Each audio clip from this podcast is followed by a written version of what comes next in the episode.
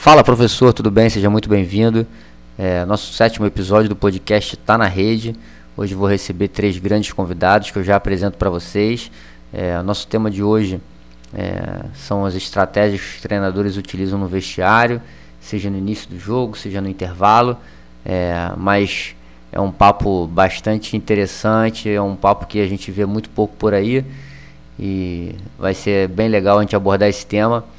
Então, logo depois da vinheta, começa o nosso sétimo episódio do podcast Tá na Rede.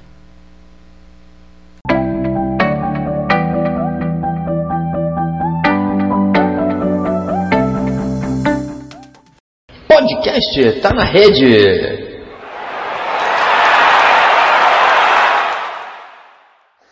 Bom, galera, acho que estamos ao vivo. Bom dia aí para quem estiver assistindo.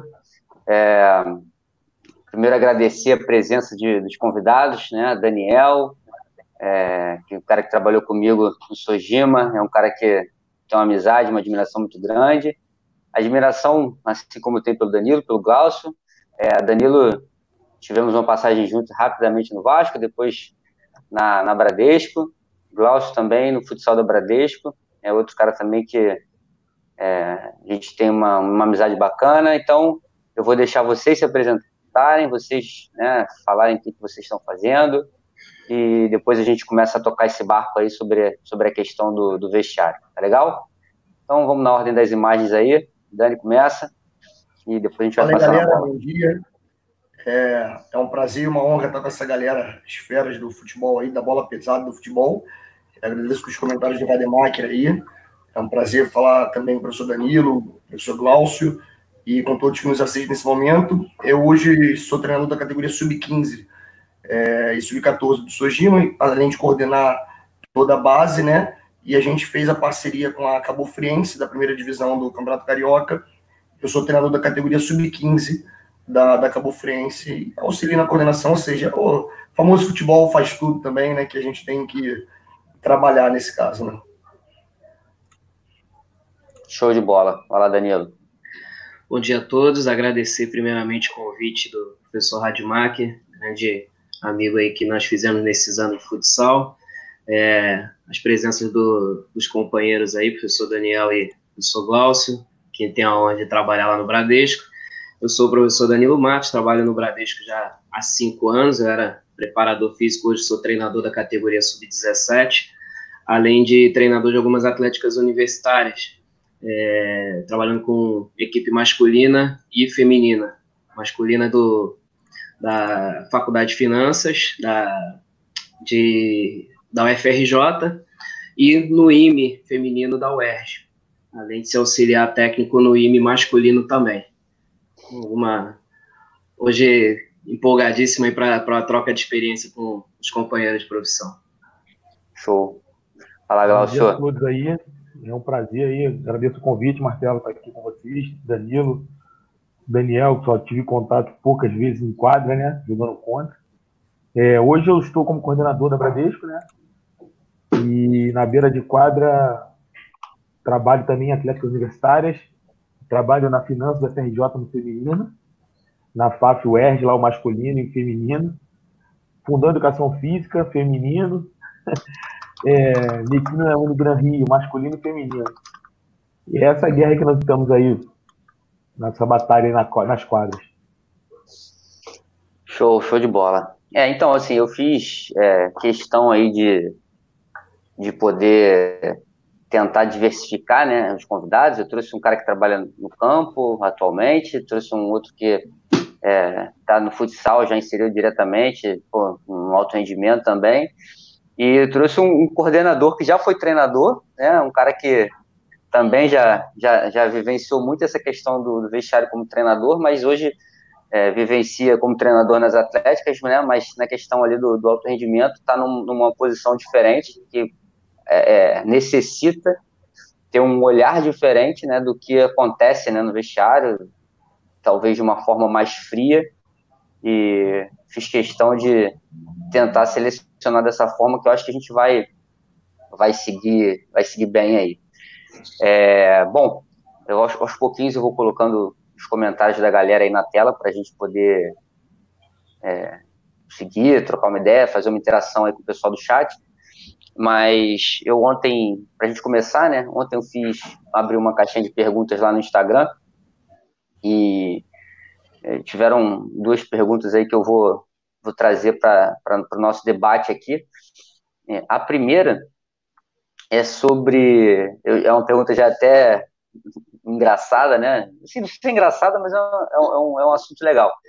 Se algum de vocês, e aí eu também até vou, vou responder, mas se algum de vocês já se arrependeu de algo que tenha falado no vestiário. E aí vamos, vamos abrir a questão, se não precisa ser no intervalo, pode ser antes, depois, durante e o jogo, né? Mas aí, assim, queria saber se de repente vocês é, já se arrependeram de alguma coisa que falaram, ou se tem alguma coisa que falaram e que de repente tem aí para contar para gente. Vai, vamos na ordem, vai, Daniel. Cara, é inevitável dizer que o vestiário a gente fala muita coisa, né? Claro que depende da categoria, né? É, a gente trabalha com a categoria sub-7, sub-9, o cuidado é, no diálogo é diferente, né? E, mas com a categoria maior, a categoria mais velha, aí há muita coisa que é dita e sem dúvida, de vez em quando, a gente acaba no, no, calor do jogo falando algumas coisas e em casa, depois do jogo com mais calma, a gente fala, pô, mas pra que, que você falou aquilo ali, cara? Não precisava. Podia ter aliviado, podia ter passado, mas tudo dentro de uma parte esportiva e sem dúvida válida para o objetivo. Mas sem dúvida a gente sempre se arrepende do que falou uma hora ou outra, né? É, como ser humano a gente acaba errando de vez em quando. Show. Então. Foi política essa resposta. Essa resposta foi bem política. Mas tudo bem. Se vocês quiserem que eu fale, eu falo que eu já acabo rapidinho com o problema. Vai lá, Danilo. É, não, é, é boa, boa. Eu acho que nós, treinadores, nós somos, assim como qualquer ser humano, em algum momento a gente se deixa ser tomado por, pelas nossas emoções, né?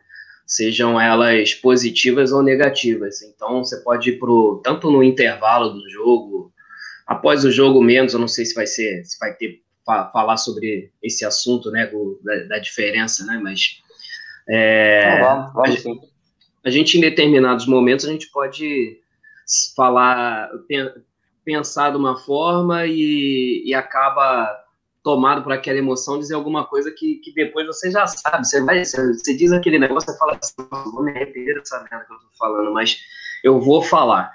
E, e, e você acaba e, e, e, assim, não sei se todos concordam, né? Eu acho que cada atleta ele reage de uma forma ao estímulo que você vai dar.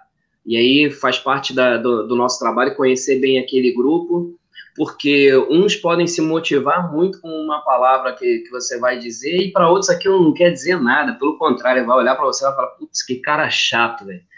Mas com certeza já me arrependi de, de, de, não só de uma, mas de muitas coisas que, que eu disse Uh, procuro pensar bem antes de, de, de, falar, mas em alguns momentos você se toma pela emoção. É sempre temos tomar esse cuidado para não para falar as coisas de forma mais racional e, e, e, ser uma emoção controlada, que muitas vezes você vai, você precisa falar um pouco mais firme, mais duro, mas você saber que você está falando aquilo, eu já trabalhei com treinadores que eles chegavam no, no, vestiário, isso principalmente com as gerações mais antigas, acho que funcionava muito mais até. É, chegavam no vestiário, eles faziam, sabe, falava loucura e xingava o cara, o, e, e, daqui a pouco ele virava para mim, quando era preparador físico, quando saía do vestiário, ele saía rindo, ele olhava para mim, dava, piscava o olho e saía rindo, do tipo, eu sei o que eu estou fazendo, sabe?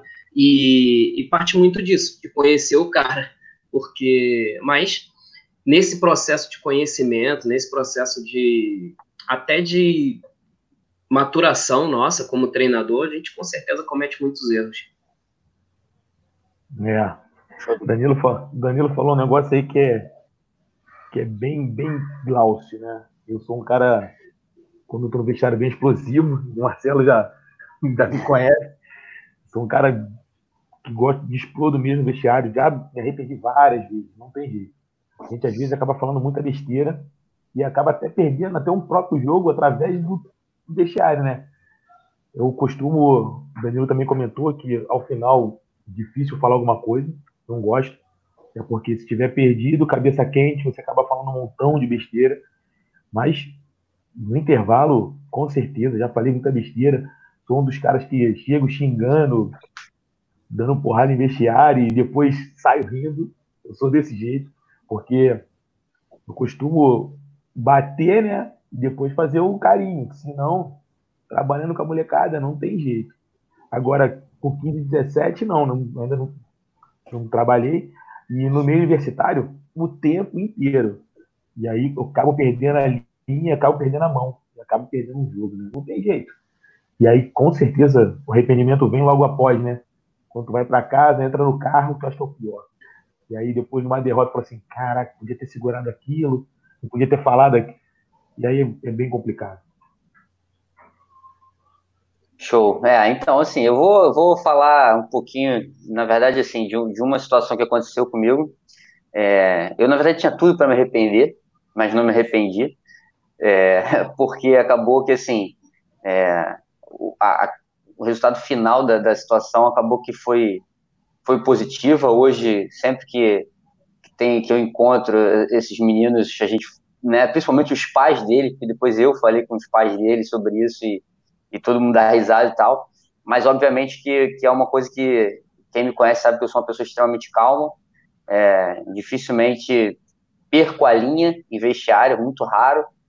É, tento, é, é até para que eu consiga é, ter o domínio da situação, não perder o controle sobre né, as minhas próprias emoções. Então, eu tento o tempo inteiro estar controlado. É, e uma vez, não vou nem citar muito, muitos nomes, né, porque acaba que é meio complicado, mas assim, uma vez a gente estava numa, numa final de campeonato, é, até era fora do Rio, e perdendo o jogo para uma equipe que jamais nós poderíamos perder, e não por questões técnicas, né, por questões é, emocionais mesmo, porque era uma final muito complicada, e, e, e a equipe adversária não só ganhando o jogo, estava ganhando o jogo de 1 a 0 mas ganhando o jogo, tipo assim, de uma forma extremamente agressiva. E eu que, pô, nunca, nunca xinguei ninguém, entrei no vestiário, porra, falando um monte, xingando todo mundo. É, e assim, a, a, mudança de comportamento minha, acho que gerou uma mudança de comportamento neles, né?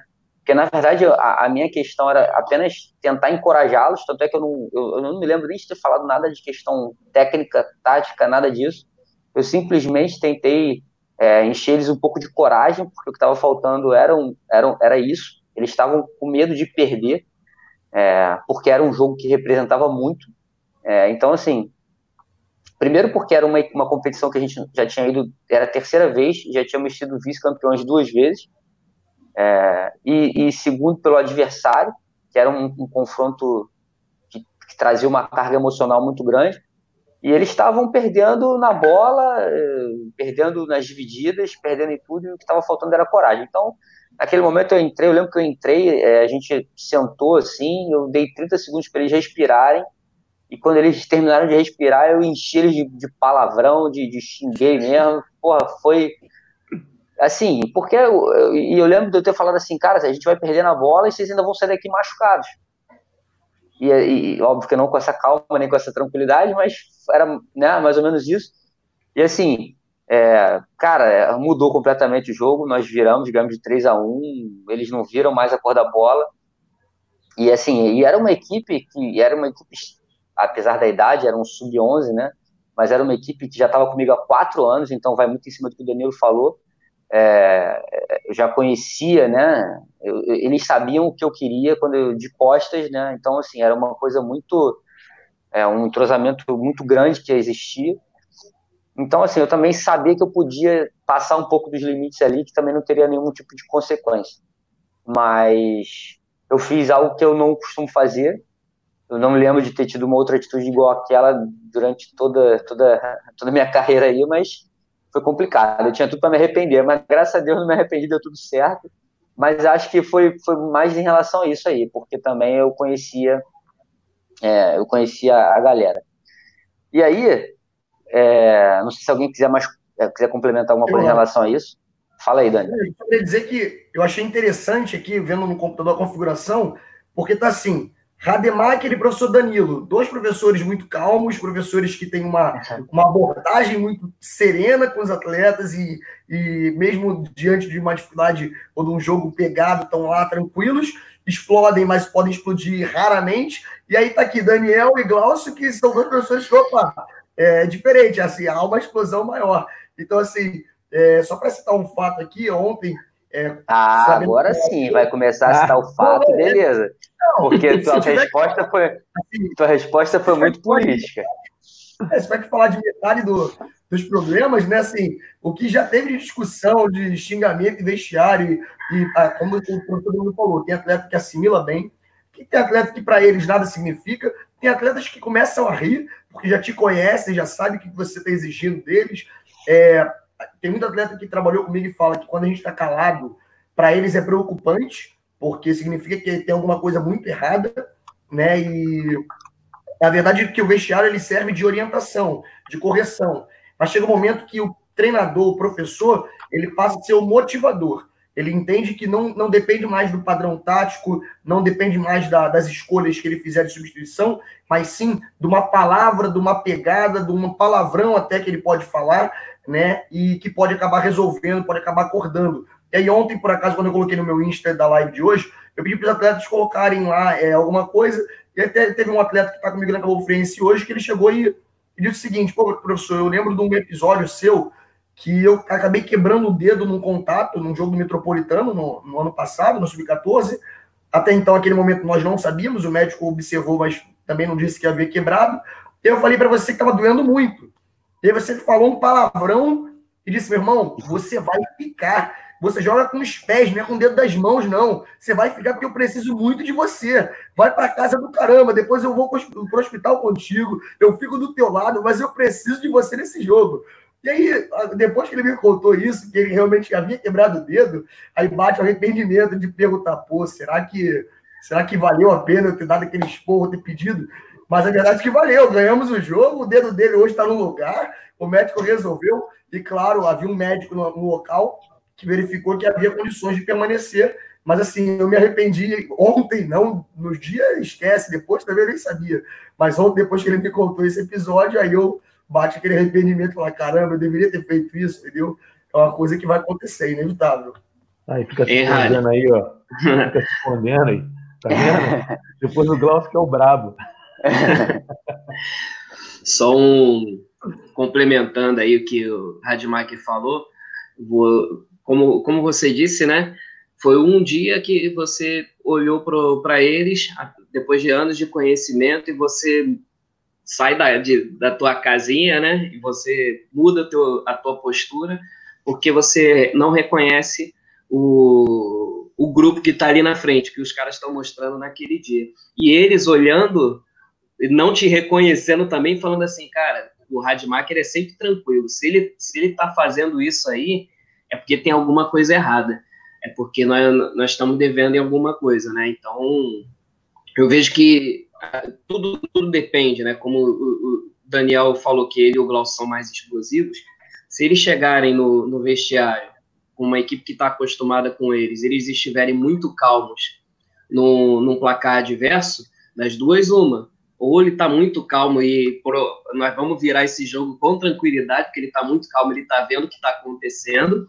Ou, ou tá então, pô, ou então ele não tá mais afim, ele não quer mais, ele já desistiu da gente, né? Então, eu, eu acho que parte muito da gente, como, como treinador, como ser humano, em tudo que a gente faz, ter constância, né?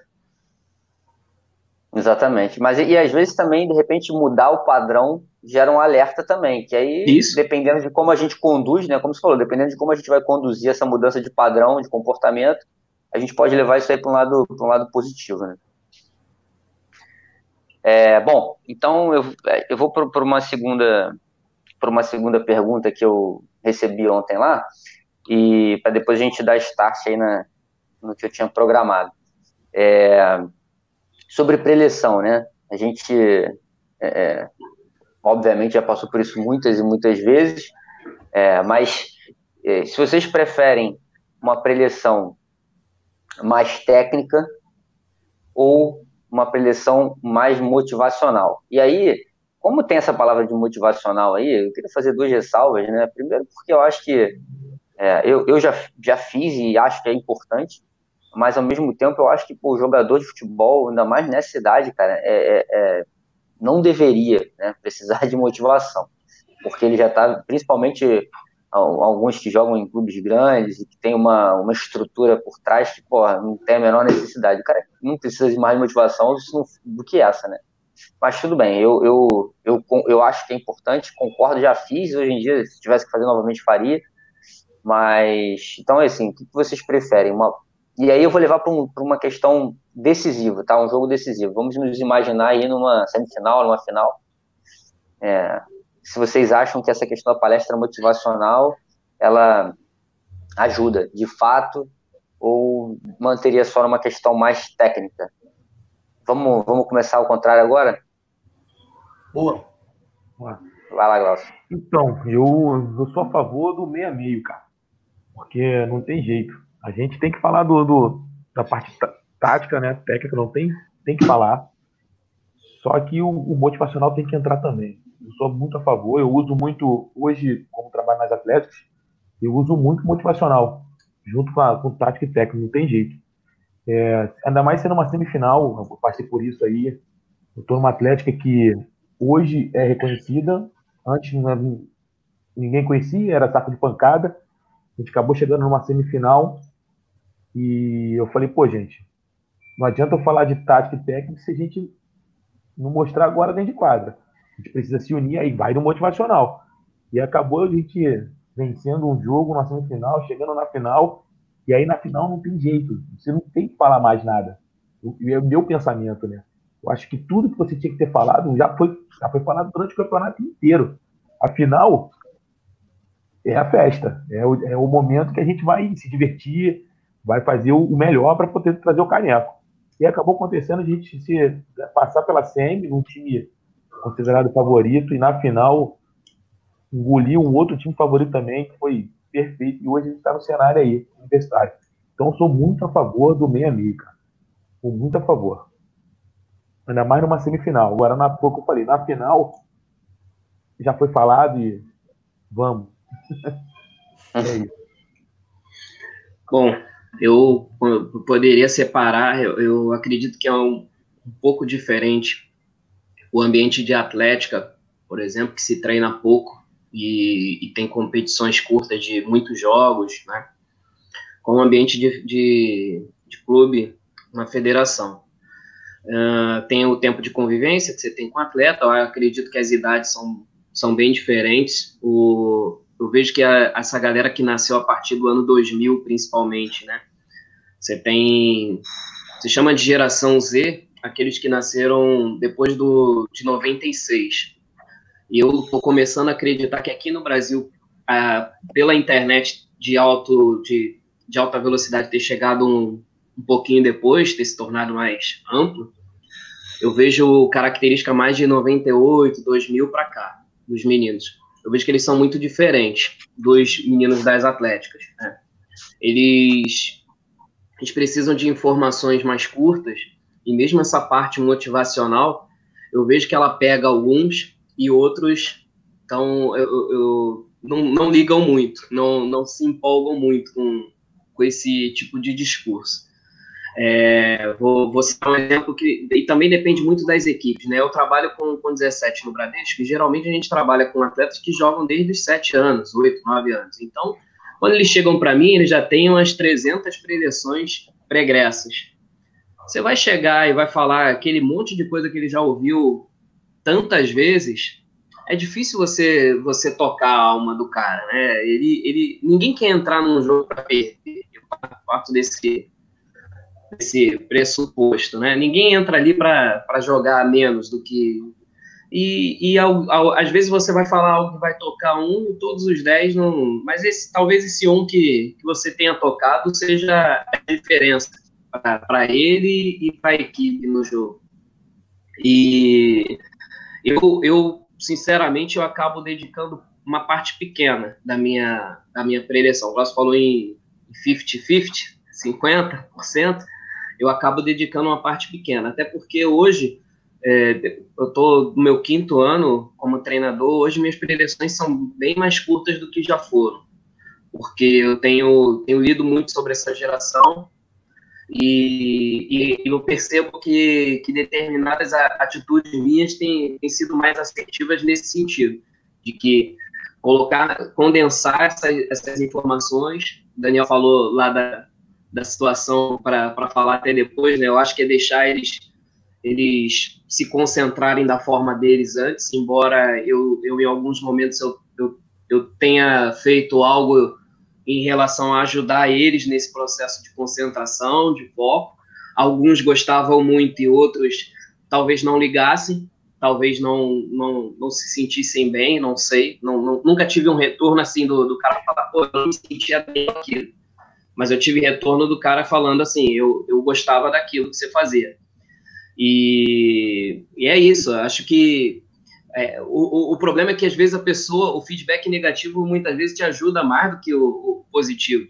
Né? Você ouvir desse cara falar, pô, Danilo, eu não gostava daquelas paradas que você falava. E eu sei de algumas coisas que eu, que eu falava que, eu, que, que talvez não, não fossem boas, porque hoje eu tenho um ex-atleta na minha comissão. Então ele conta tudo, atitudes positivas Mas isso que te ajude, né? Te levanta. Eu vejo dessa forma, eu vejo que talvez por eu, como pessoa, ser dessa forma, de que não é qualquer discurso motivacional que me pega, eu não, eu acabo deixando uma parte menor e foco mais na informação e, em como nós vamos ganhar o jogo. Entendi. Eu não sei, deixa eu só. O, o áudio do Danilo falhou para vocês aí num determinado momento? Falhou, falhou. Então, o, Danilo, só fala no finalzinho que você falou, acho que tá, tá provavelmente está falando do Rodrigo, é isso? Isso, isso. Então, é que, que nós, não pega, nós não pegamos aqui porque o teu áudio deu uma cortada. Você falou que está com um ex-atleta na sua comissão. Isso, e ele me faz essas é, as críticas em relação a. Eu converso com ele sobre o período que eu era treinador dele, e ele me, me dá o feedback, esse, esse tipo de feedback. É muito importante você receber a crítica, porque eu recebo muita crítica positiva em relação ao que eu faço. Só que a crítica é, negativa, ela é mais importante porque te faz refletir e muitas vezes gerar uma, uma, alguma mudança de comportamento que você precisa. Eu não tenho muito esse retorno assim do, do, do, atleta que, que chega e falava assim, pô, mas tal coisa não me, não me pegava, não me atingia, não, eu não, não curtia, entendeu? Mas recebo muitos positivos. E o Rodrigo hoje, ele, ele, ele me ajuda nesse sentido, de que me dá a crítica, me faz ouvir aquilo que eu preciso ouvir. É, é, é, é difícil, né, o atleta é, é, chegar no treinador e dizer que não gostou de alguma coisa, porque acaba que pode parecer insubordinação, e aí né, outras questões que envolvem, eles acabam segurando a onda e, e não falam exatamente o que poderiam falar, até para, como você falou, para ajudar.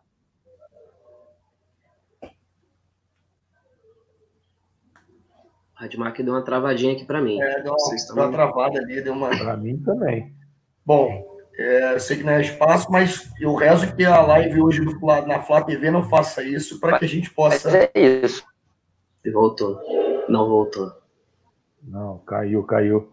A internet ah, dele é problema, problema comum, né, gente? É, internet do Rio de Janeiro, hoje a gente tem muita dificuldade, né? Em tudo que é área aí depende de, de vento, depende de de condição, então é natural, daqui a pouco ele, ele volta.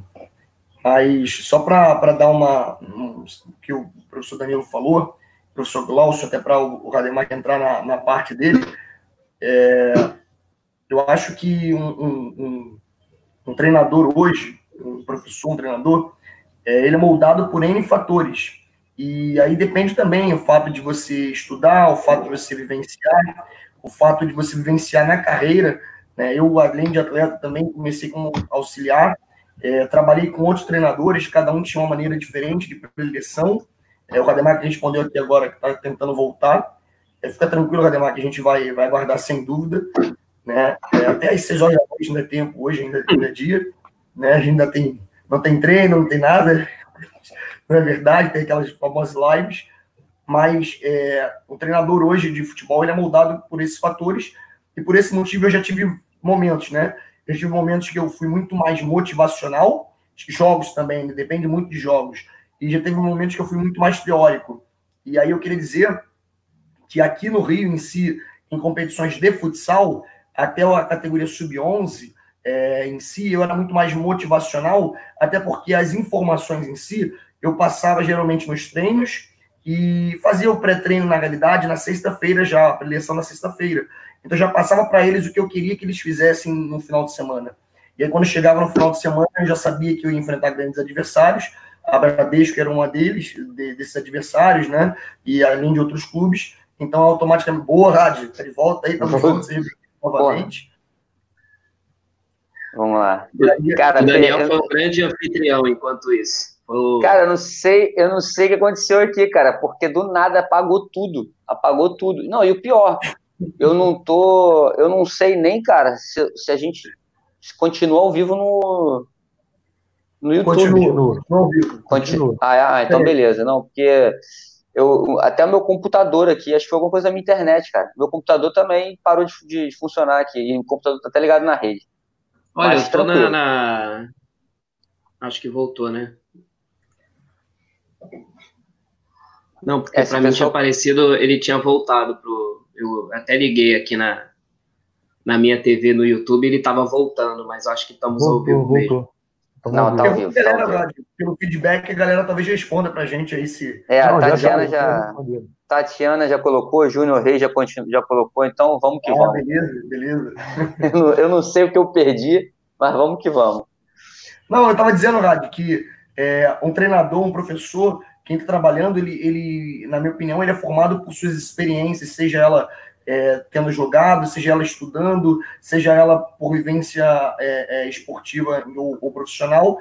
E aí, eu, por exemplo, já fui atleta e já fui auxiliar também muitas vezes. Comecei como auxiliar, aprendi com outros treinadores e cada um de uma maneira diferente. Eu estava dizendo que eu já, ah, eu já tive muitas fases. Eu já tive a fase no futsal até a categoria sub-11, onde eu era muito mais motivacional e porque até porque o meu processo de informação ele era no treino e aí no final do treino geralmente na sexta-feira eu passava as informações que eu queria e chegava num dia de jogo enfrentando grandes adversários eu citei a Bradesco como um grande adversário também e entre outros clubes também então acabava sendo mais motivacional que era a parte que eu sabia que, que ia precisar porque os atletas já sabiam que tinha que ser feito. Mas é, ultimamente eu sou uma mescla disso eu concordo com o Glaucio é, eu não sei estimar se vai depender do jogo. Às vezes eu sou 50, às vezes eu sou 60, às vezes eu sou 70. E assim, é, pelo Sojima, a gente teve a experiência de jogar também mundialito, jogar competições. Ano passado a gente teve no, a convite na, de, de, de uma galera na França e a minha estreia foi contra o Olympique de Marseille, professores. E aí eu, aí eu entrei o seguinte, eu já tinha passado todas as informações para eles no hotel. E eu sabia que a gente estava levando uma categoria que era um ano abaixo, da competição, uma competição que envolvia clubes da primeira divisão francesa e de outros é, lugares do mundo. Eu sabia que eu precisava de uma parte mais motivacional. Então, meu primeiro tempo foi parte motivacional o tempo todo, já que as informações tinham sido inseridas, mas no decorrer do jogo, eu vi que as estratégias impostas pelo Olympique de Marseille, pelo seu treinador, necessitavam da, da, da informação, necessitavam das correções. E aí eu entendi que talvez eu tivesse cometido um erro. É, o primeiro erro, talvez, principalmente porque eu não conhecia o jeito do, do Olympique de Marseille jogar. E o segundo erro é que eu deveria ter algumas reforçado algumas informações, porque talvez na ânsia de jogar, naquela questão do atleta ansioso, de a gente não ter tido um momento de descontração, aquela música, algo do gênero, né, maior, talvez, lá atrás, é, eles tivessem esquecido algumas informações importantes, e aí no intervalo do jogo, com as informações corretas, esquecendo parte motivacional e com as informações corretas, a equipe melhorou. Então, acho que hoje eu sou mais esse meio termo entre a teoria e a motivação, sendo que a teoria hoje eu utilizo também através do Tactical Pad, através de, de PDFs, já durante o, a semana também, para diminuir o tempo de preleção. Show, show de bola. É, depois até eu quero entrar nessa questão do tempo, né? Mas já que nós estamos falando de motivação, é, e acho que foi você mesmo que levantou a bola, que alguém falou sobre isso mais cedo, ontem, não me lembro agora, sobre a questão da, das músicas e tal. É, como a gente está falando sobre motivação, eu queria de repente entender o que, que vocês acham sobre essa questão é, das, das, vezes os atletas, né, cantarem músicas no vestiário, é, o que, que, vocês acham disso? É, uma vez, já falando rapidamente da, da, minha parte aqui, assim, uma vez eu, eu é, tive um feedback negativo, né, sobre isso, de, de, uma pessoa de um público que eu trabalhei, ah, pô, pra que isso e tal, é, não que eu tivesse pedido, mas gostaria que eu intervisse e pedisse para parar. É, e eu, assim, dei a minha opinião, falei que não via problema nenhum, muito pelo contrário, acho que naquele momento ali, de repente, de você, antes de entrar no jogo, sempre tem um que está mais desligado que o outro, é, e as categorias de base, na maioria das vezes, jogam de manhã, às vezes o cara, porra, acordou há pouco tempo, tá com sono, então, pô, vai ali naquele momento ali, acho que ele acaba entrando no clima se ele ainda não tiver entrado. Lógico que já deveria estar no clima há muito tempo, mas às vezes não está. E, e acaba que isso dá uma, acho que dá uma, uma ajuda. E aí eu queria saber de vocês o que, que vocês acham, Danilo. Começa você aí. O, eu, eu, eu tô curioso para ouvir o Glaucio falar disso, que o Glaucio estuda bem essa área e ele deve ter algumas informações interessantes sobre, o, sobre essa parte. Mas você vê em, em outras modalidades, algumas situações como o haka, né, do, dos neozelandeses para fazer no rugby antes de jogar. É, então, eu, eu acredito que esse tipo de situação, mesmo sendo um pouco diferente do, do meu jeito de ser, eu acredito que pode ajudar. Eu não semeio, não, eu não incentivo. Eu acho, às vezes, de um mau gosto tremendo que eles cantam, que eles, eles falam, mas é, se aquilo, se aquilo tá, tá se eles estão se sentindo bem fazendo aquilo, é, pode ser motivação para o adversário também, né? Pode servir como motivação para o adversário ouvir aquilo e até o treinador utilizar isso como ali, os caras já estão achando que ganharam o jogo, estão achando que estão pisando em vocês, sei lá. E mas o, o fato da, deles é, realizar esses cantos, essas danças, né, pularem e tal, baterem na parede, isso ajuda de certa forma a despertar a mente e, e já é um aquecimento mental e, e até a frequência cardíaca do cara já sobe também, é, fisiologia também pode explicar algumas, algumas coisas nesse sentido. Então eu eu sou a, a, hoje eu já fui muito contra, fui muito contra, achava uma babaquice eu, tremendo. Eu falava, ah, meu irmão, levar isso para quadra que é difícil, né? Você vai lá, os caras começam a pular e entra em quadra, tá uma merda. 2 a 0 para adversário. e tu fala ali, ó, cantou para quê, idiota? Mas, mas assim como qualquer coisa que nós fazemos no vestiário, né? Não é, nada é garantia do resultado. A gente falar com o resultado já, já, já pronto, né? Pô, entrei no vestiário, acabei com os caras, gritei com eles e tal. Final do jogo ganhamos de 3 a 0. Mas você ganhou. E aquelas vezes que você chegou e gritou e tal, e tu Fez perdeu. igual perdeu. Já aconteceu, deu entrar desesperado, gritando com os caras e tomar uma piaba tremenda, tomar mais gol do que eu tinha tomado antes. E já aconteceu de eu chegar calmo, falar só, vamos fazer isso aqui e tal e dá certo, como já aconteceu de dar errado, né? Mas é, é eu, eu já fui muito contra a questão da, dessas danças, desses pulos, desses gritos. Hoje, eu, hoje se, se, os caras fizerem, eu, eu vou lá e deixo. E acho que, acho que, pode, acho que pode ajudar também. Talvez não seja, porra, vai fazer isso, ele ganha 30% de chance de ganhar o jogo. Não, é uma ajuda. Dentro de muitas coisas que podem acontecer dentro do jogo. Vai lá, Glaucio, você que é o estudioso. Não, não, não, estudioso não. É um, cara, eu sou muito a favor. Eu sou muito a favor. Além de, foi o que o Dani falou, desperta os atletas, desperta o grupo, porque nem sempre todos estão ali no mesmo, no mesmo, no mesmo patamar um do outro ali. Eu sou muito a favor, eu vivenciei isso muito nos clubes grandes que trabalhei. Então o Danilo acho que jogou contra os grandes pra caramba aí. Os caras viviam cantando, batendo em porta. Eu venci isso numa. A gente venci pela primeira vez numa final é, de sub-11. Eu fui meio maluco, comecei a cantar. E aí eles abraçaram a causa e a gente começou a cantar. A gente entrou no momento perfilado junto com a outra equipe, cantando e pulando. E aí aquilo ali tu via na cara dos moleques da outra equipe o desespero do moleque, porque a gente estava com, com, aquela gana de vencer. Foi o jogo a gente atropelou numa final e eu sou muito a favor. Eu sinto falta hoje, por exemplo, na Bradesco, na base eu sinto falta. Às vezes a molecadinha passa, bate no armário lá dentro do vestiário lá que a gente tem, a gente até reclama, né?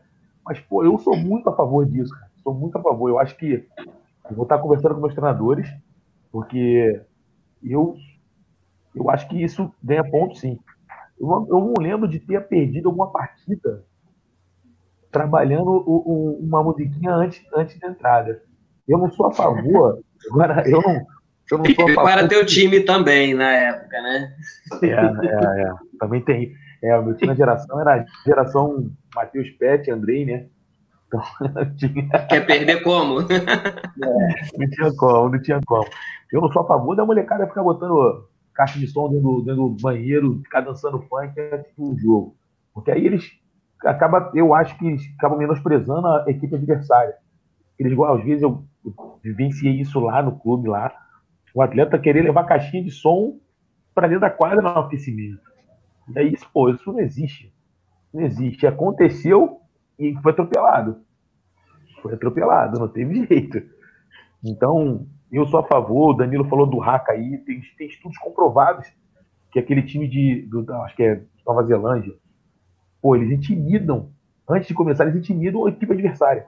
E acaba... Ah, eu fico intimidado só de ver pelo, pela internet. Então, não, mas tem estudos, estudos comprovados, sim, que, que, aquilo, que aquilo faz, que é muito bom para uma equipe, entendeu? Mas eu sou, eu sou a favor.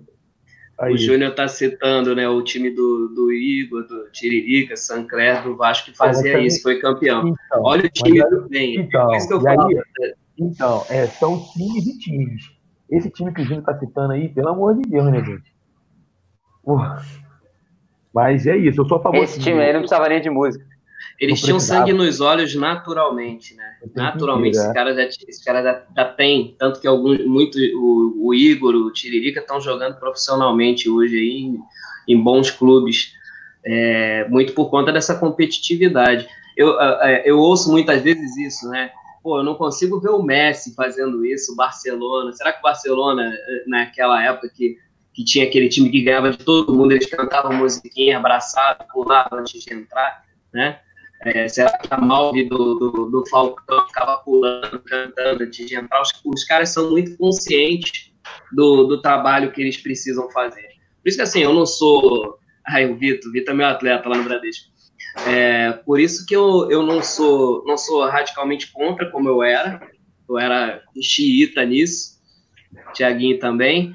E grande abraço. Mas hoje eu gostei fazer, eu não vou, não vou fazer.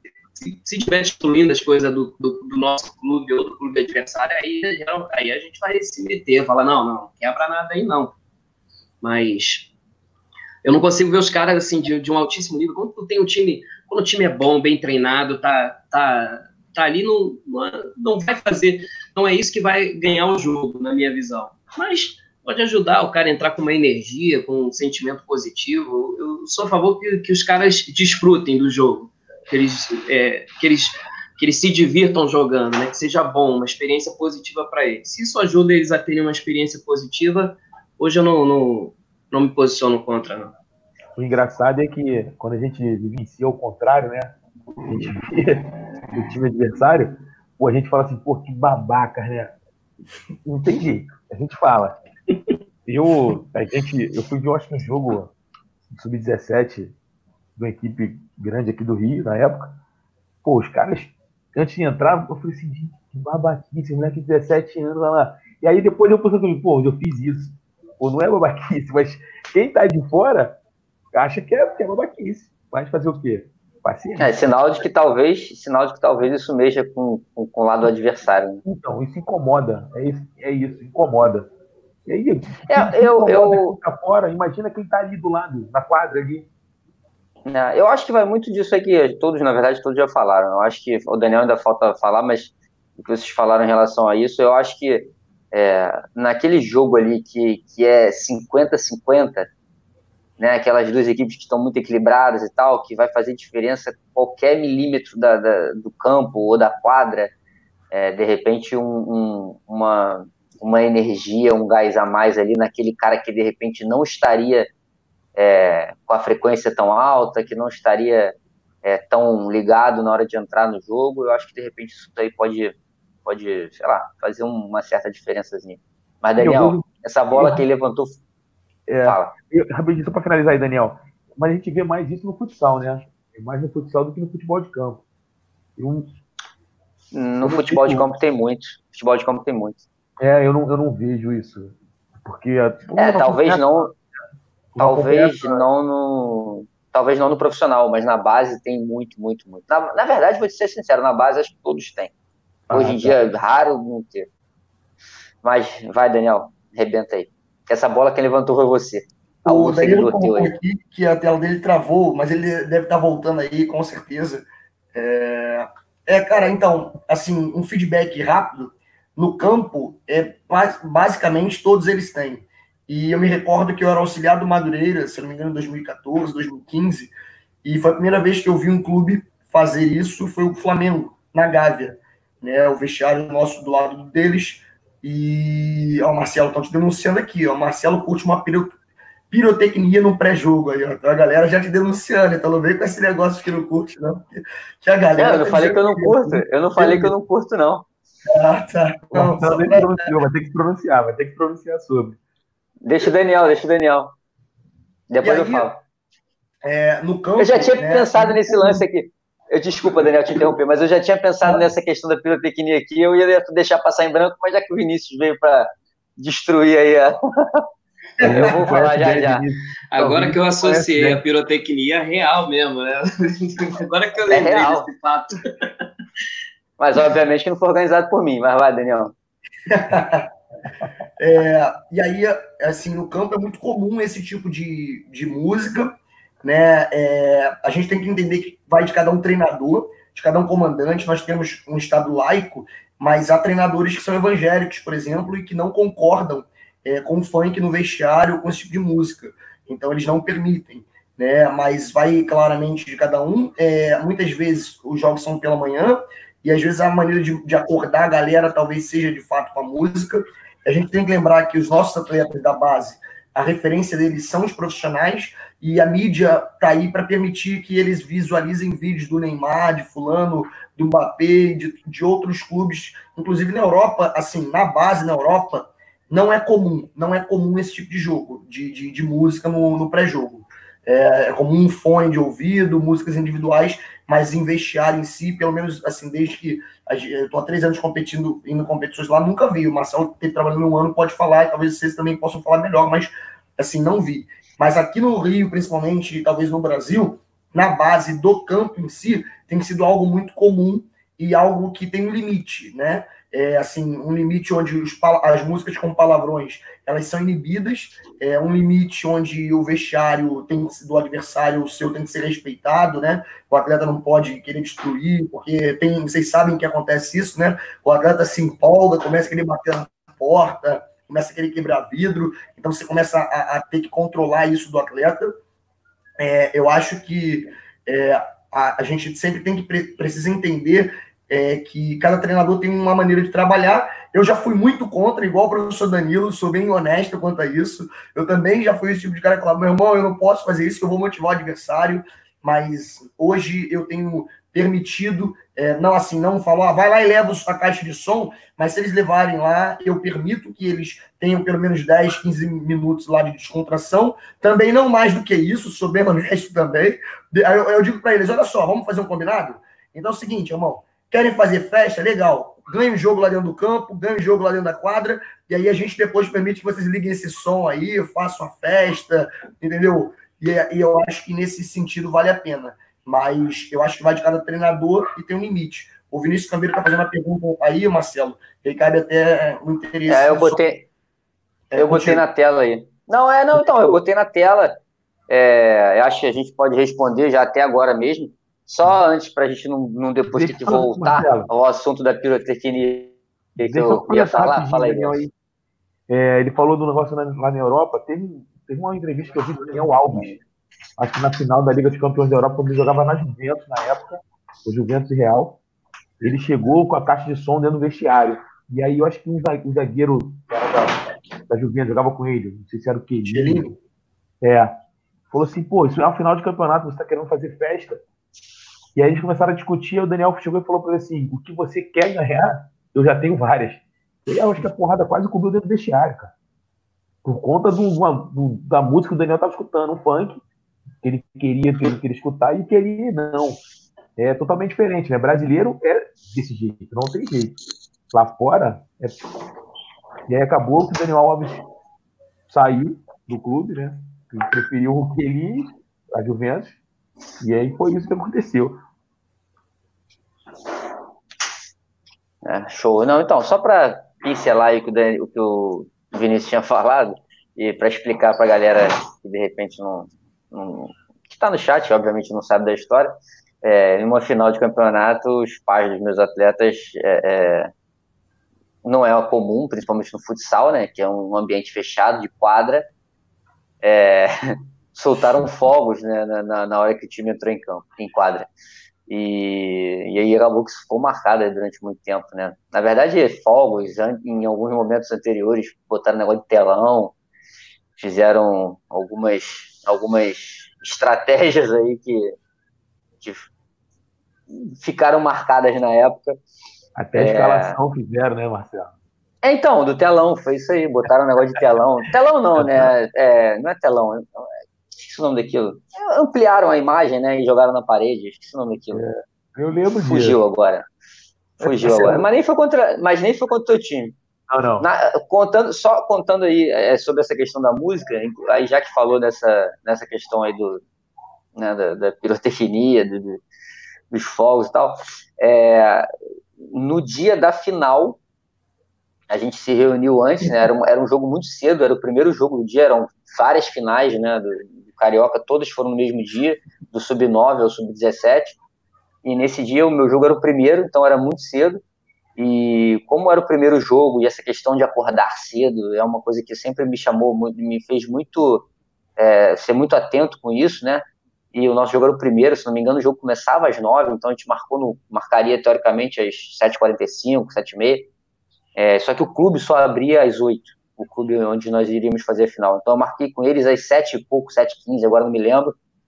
E Aí o Júnior tá botando reto projetor. É, mais ou menos isso, que eu não tava. O que não veio a palavra era aquela questão de ampliar a foto, mas, a, a imagem, mas é isso aí.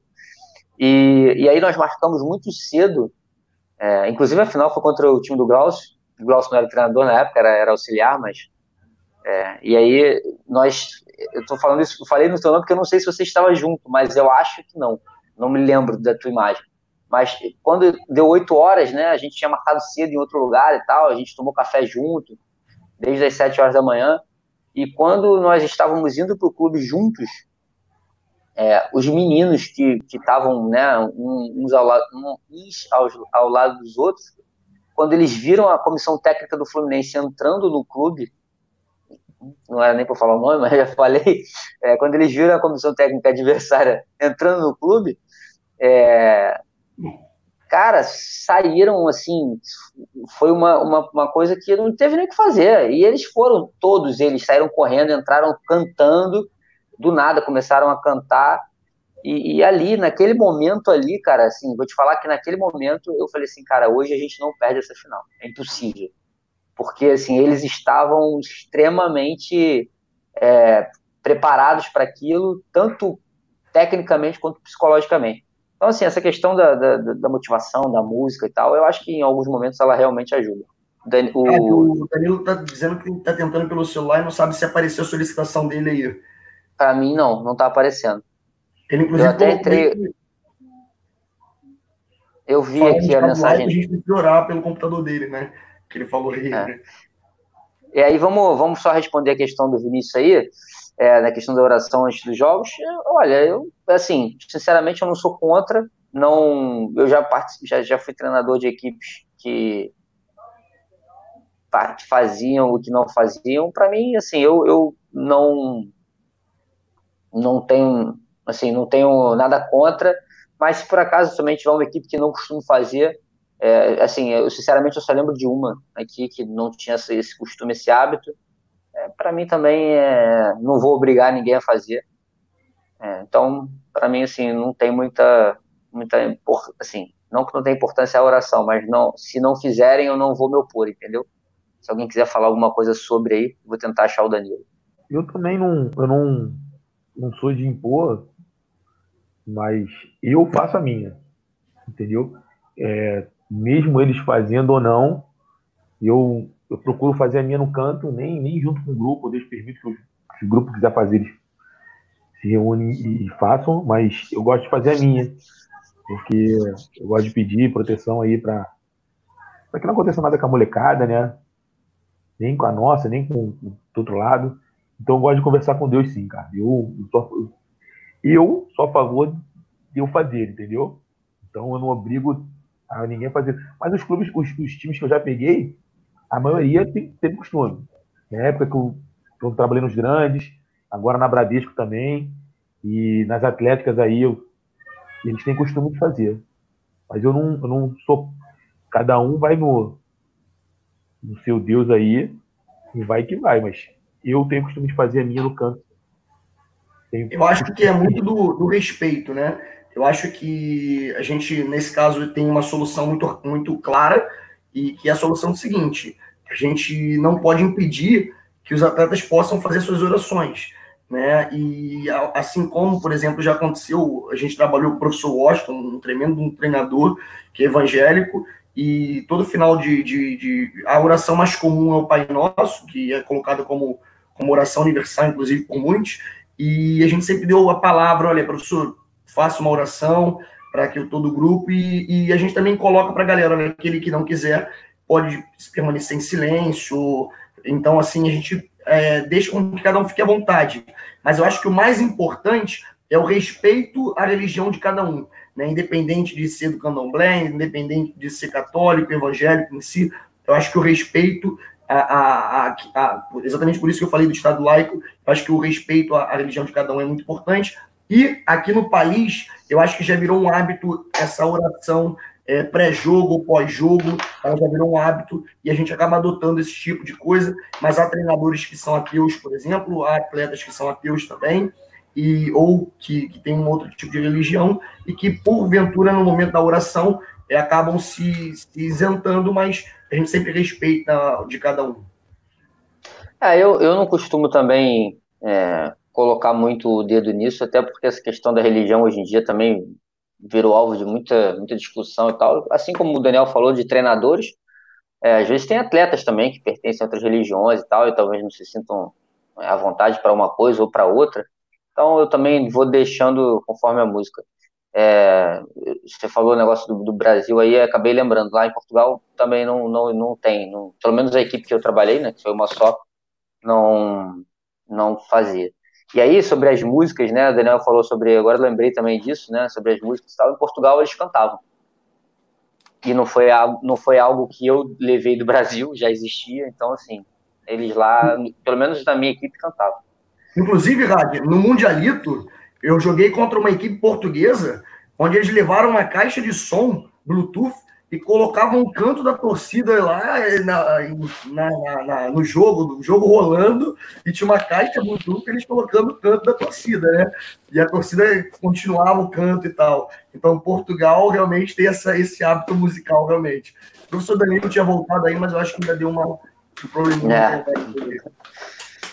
Bom, vamos, vamos passar aqui agora para um, um para um outro tema. É, eu tinha até separado aqui a gente para a gente falar sobre comportamentos, né, estratégias e protocolos no intervalo. E acho que comportamento a gente já falou até né, bastante. A gente falou sobre algumas coisas, né? Mas se alguém quiser pincelar mais alguma coisa, de repente a gente pode falar em questão de, de, de ser um pouco mais explosivo ou de de repente ser explosivo, mas tentar acalmar, passar calma, quando a gente nota que um determinado jogador está precisando de precisando passar a mão na cabeça, mesmo que você é, tenha o costume de ser diferente. Acho que a gente já falou bastante sobre isso, mas É, não sei se vocês querem falar mais alguma coisa sobre essa questão do comportamento. É, e aí, vocês acham que o comportamento do treinador no intervalo do jogo é, pode mudar um resultado? Eu acho que sim. Eu também eu acho, acho porque a gente. Você, tra você trabalhou lá na Bradesco, eu ainda eu era o coordenador. A gente tem o costume de, acabou o primeiro tempo, a gente, antes de entrar no vestiário, a gente bateu um papo, né? A comissão e a coordenação ali na beira da quadra, para a gente poder se entender, ver onde a gente está errando, essas coisas. E muitas vezes é, acabou de eu pegar algum treinador nosso lá, assim, meio chateado, pau da vida, né? Por estar tá perdendo um jogo, porque o time está mal. E aí a gente acaba acalmando ali naquele bate-papo, antes de entrar no vestiário, para que ele não perca a cabeça lá com a molecada e, e acabe perdendo o, o, grupo, né?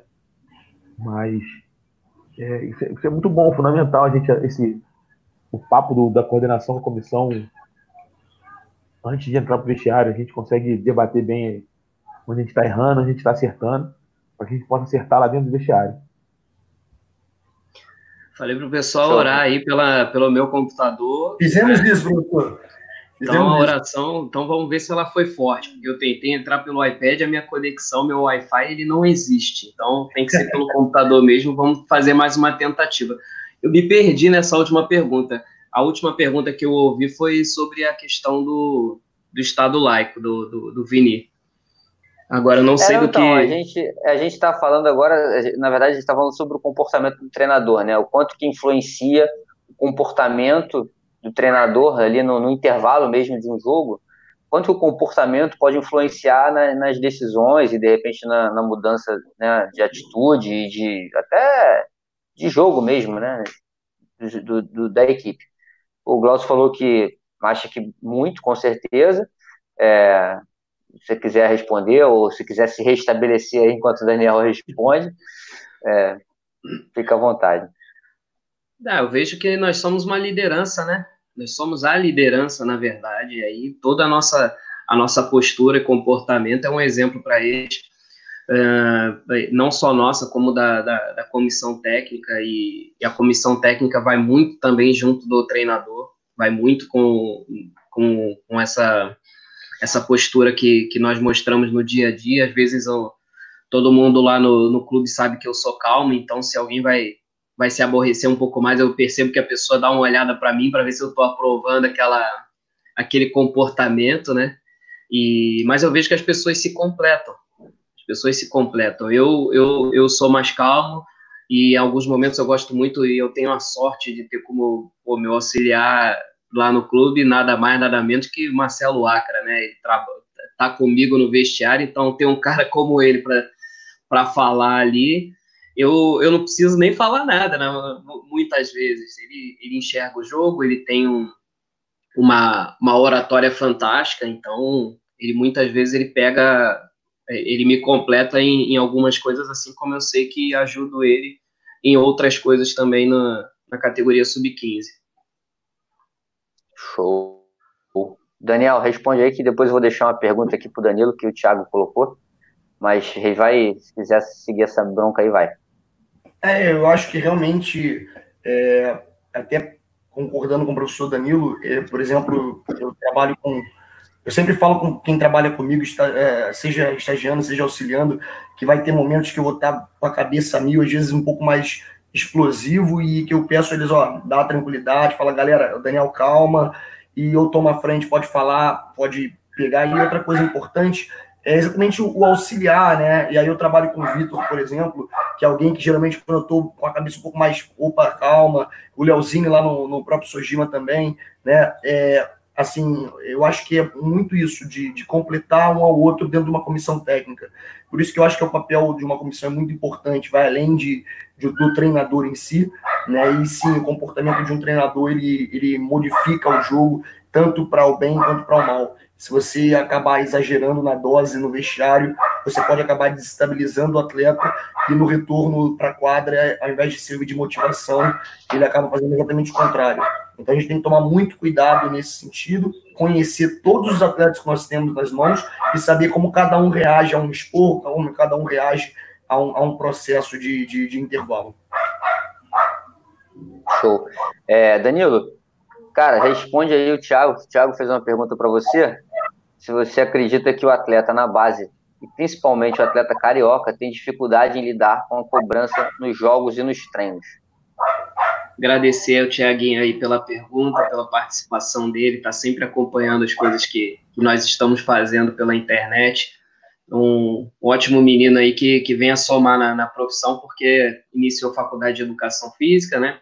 Ainda tem, a, ainda vislumbra uma, uma possibilidade de jogar futsal profissionalmente e, e, participa muito. Vai lá no clube, treina com, com meus atletas de 17, moleque fantástico. Então, Thiago, eu vejo que, mais uma vez, eu, eu, insisto naquela questão da geração Z.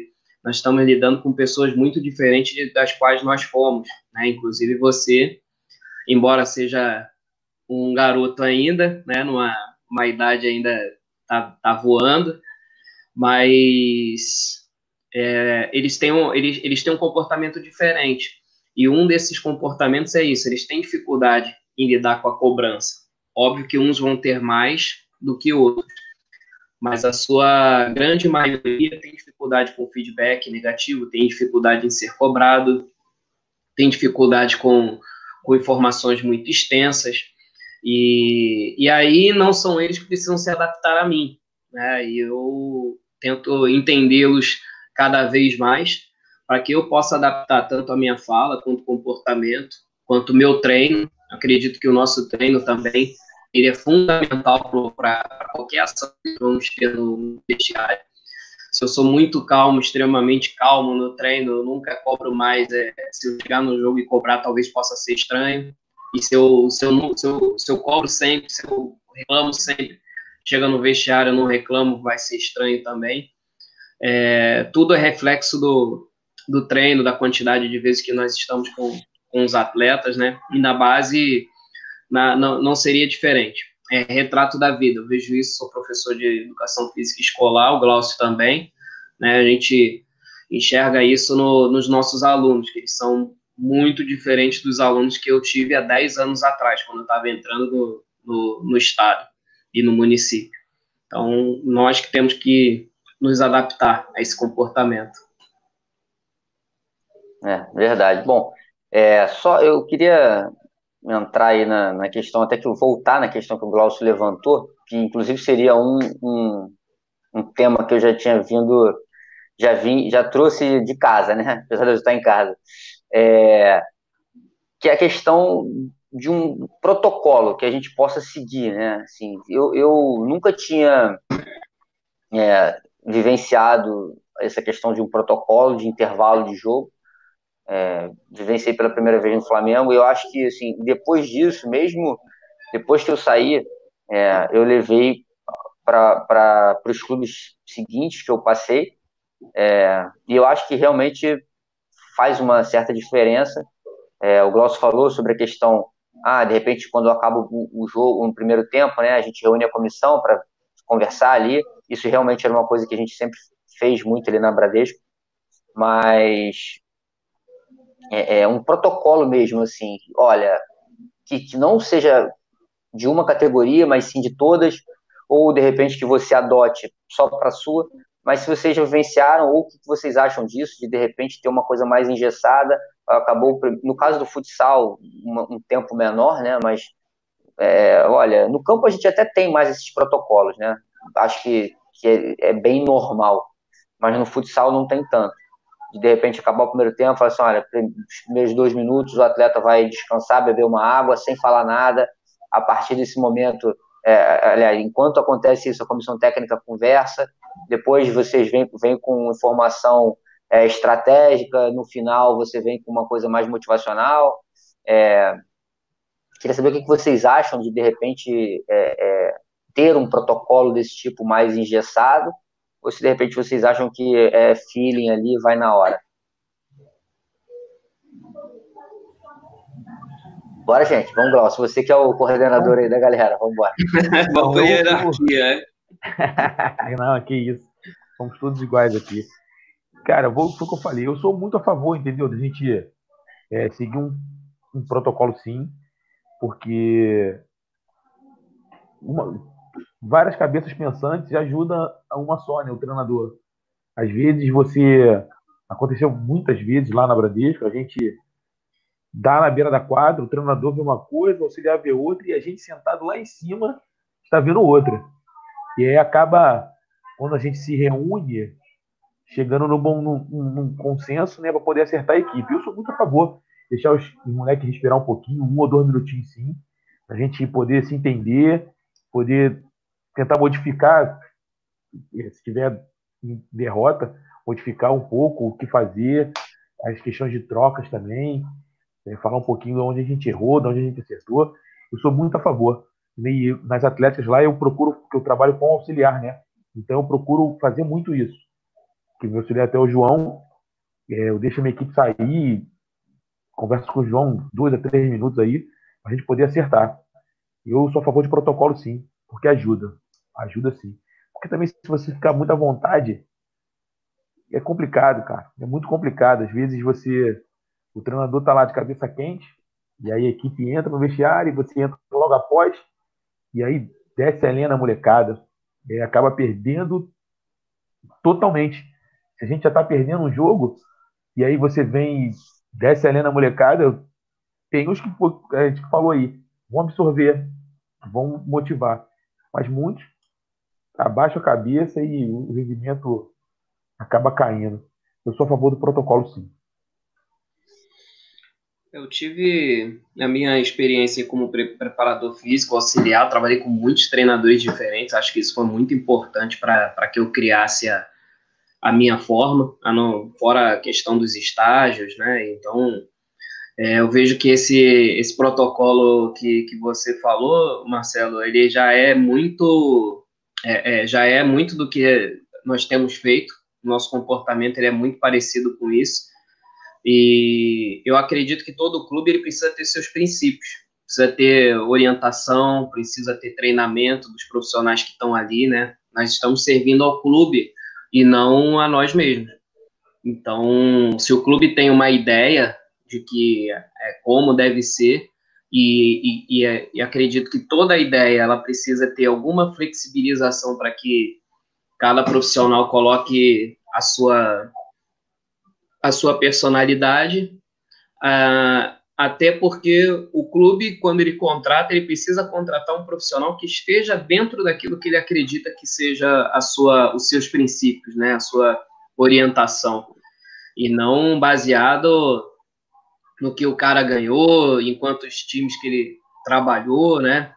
E, e aí você tendo essa, esse protocolo, essa, essa orientação para os treinadores prévios, já é uma coisa a menos para o treinador pensar. Né? Ele termina o, o vai para o intervalo, ele já sabe que ele precisa respirar primeiro, que ele precisa conversar com as pessoas, saber as opiniões. Isso sempre foi ótimo para mim, porque muitas vezes até com o Acra mesmo eu saía do, às vezes você vai para o intervalo, tá perdendo de 2 a 0 você acha que tá tudo horrível, e, e ele cansava de falar para mim, irmão, nós estamos jogando bem, mas a bola, é, os caras chegaram duas vezes e meteram dois gols, nós chegamos lá 10, 15 vezes, dá uma olhada, depois dá uma olhada nas estatísticas, dá uma olhada no scout aí que você vai ver a quantidade de finalizações que nós demos e quantas que eles finalizaram. A gente só precisa ter calma para fazer o gol, precisa ajustar uma coisa aqui ou ali. Então, essa, essa, essa questão né, de você conversar com as pessoas antes já te ajuda e já te acalma, né? Porque você vai, quando você escuta, você está em silêncio, você está respirando, você está se concentrando, focando no jogo. Agora, se você já entra direto para um vestiário, você já você, você tende a ser mais emocional e o emocional ele tem ele tem dois lados, né?